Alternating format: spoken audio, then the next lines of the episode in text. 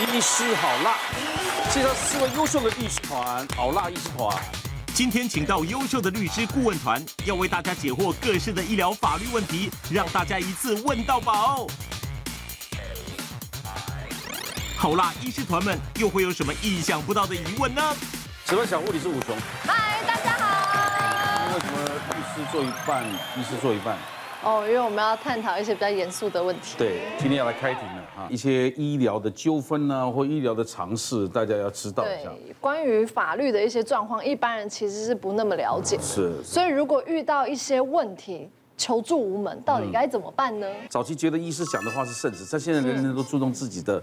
自身权益嘛，没错。所以今天请到的律师医师来对答，也替民众呢来这个平常理解一下我们平常碰到的一些疑惑。嗯，第一题就是小熊生病了，指定一位厉害的医生动手术，但医院要收额外的医师指定费呀，这样子应该要付吗？应该要吗？当然不要。刘律师，对，依照我们的医疗法的规定哈，像如果医院他乱开名目来收费的话，是可以罚五到三十万的。嗯，哦，所以像这种指定费用啊，它很多时候就是一个医生想要另外收取他自己私人的这些费用所收取的钱啊。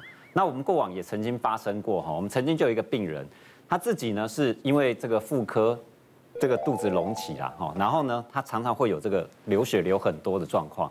那后来呢去给医生检查，也照了这些超音波，发现哎你有子宫肌瘤，而且高达十五公分这么大。哇，那对医生来讲就说，哇，你这个很严重喽，应该赶快要去开刀。所以这个病患当然也是很紧张，可是他想到，哇，开刀要钱呢。那医生就跟他分析啊，哦，如果你是用健保的，大概三万多块啊，哦，那你有可以用所谓的腹腔镜手术啊、达文西手术，那个费用更高。那这妇人说，我实在是没什么钱，那就三万多块健保就好了。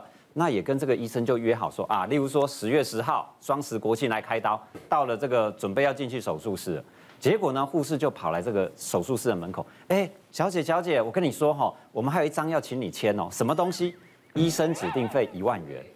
那这个小姐就觉得说啊，怎么有一个医生指定费要一万元？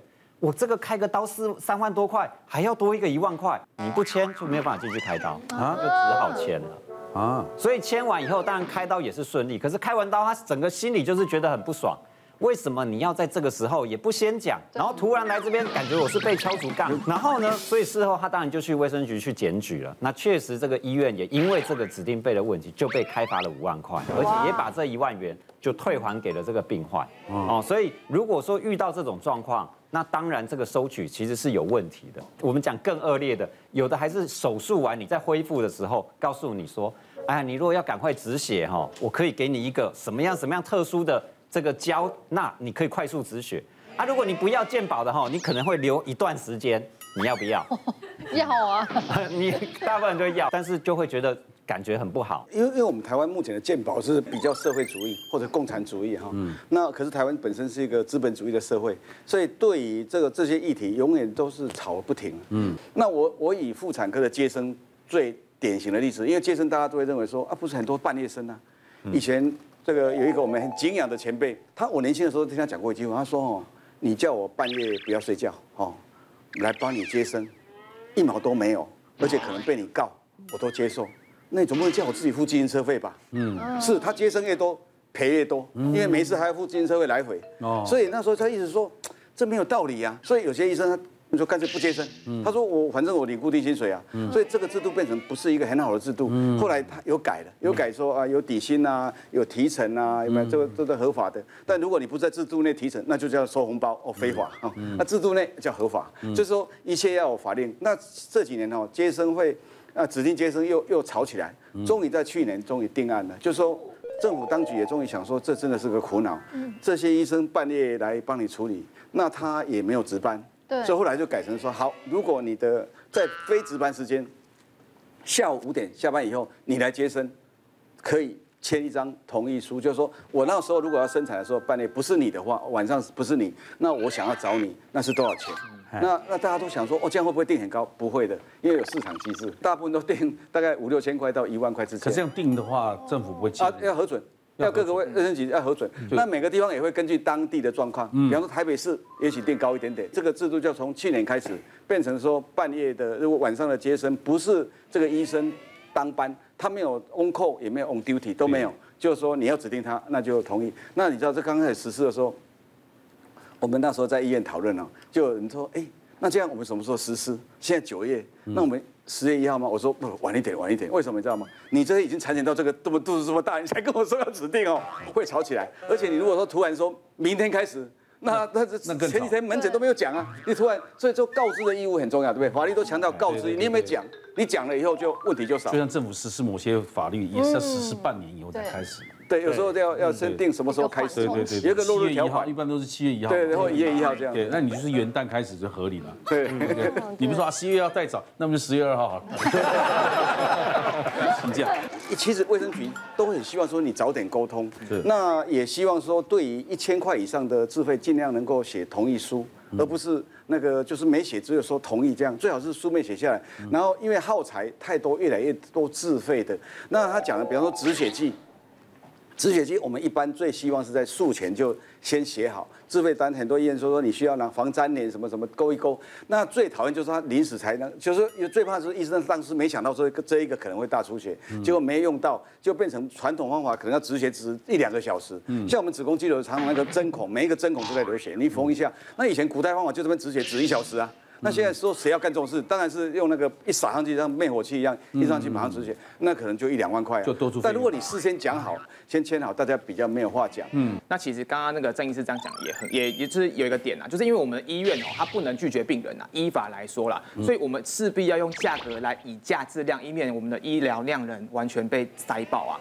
那到底什么是可以收呢？像比如说资料调阅费用哦，就影音病例的费用，那个就是可以收。那刚刚有说啊，指定医生费用，哎，刚刚一个说不能收，一个说可以收，那到底差在哪里？他只要就就经过那个对，要卫生。其实重点就是民众可以上卫生局去看，每一家医院其实都把它的收费标准给跟医卫生局做报备，然后公告，只要上面有说的都可以收，但反过来讲，只要上面没有说的，通通都不能收，包含比较常见的转床费。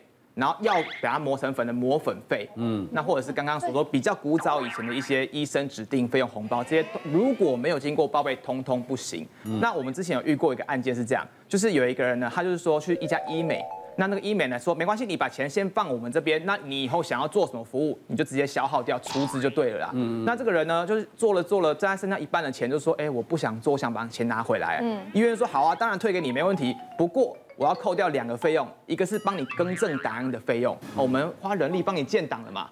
那第二个呢是说啊，医生都帮你调班了，然后你还给他临时放鸟，那我要给你一，我要扣那个医院的呃医师的这个通勤费用跟调班费用啊。那当然这个扣下去就几万块啊，哎，医生蛮贵的吧？然后这时候那个他就不太爽，就是跑去做了一个检举函。好，去跟这个卫生局是说，哎，这个医院巧立名目收了两笔费用，那最后这个医院呢是被处罚，也乖乖退钱。可是原因是因为两个，除了他巧立名目之外，其实这种储值型的医疗都是禁止的哦。哦，所以说这个。消费者在面对到这个问题的时候，真的要多多注意。我们在讲这些事情的时候，很多费用啊，其实你你觉得好像不合理，其实有它的合理性。比方说，我们今天去买车票，嗯，买了车票以后退第一次退票没有还你钱，再退再不是再改时间，再改时间再改第二次收钱。嗯，现在高铁是这样的，都都是收你手续费啊。那你在医院里面，你在转床啊不能收钱，有的医院他被转床转的烦死了，嗯，他。说要靠窗边呐，好，如果今天三人床转两人床转一人床，要看到一点一啊，对对对对对，他他偏偏他不是升等，他如果说今天转二人床一人床，那医院也就认了，反正他有多付钱，他就一直三人床又转三人床又转三人床，不要搞得很惨，医院是不是很想说？搞屁！你这种人，这收个手续费吧。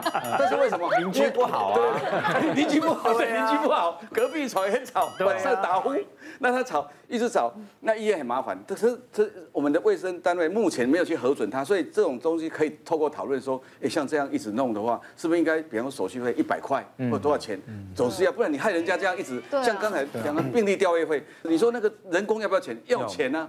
所以我觉得。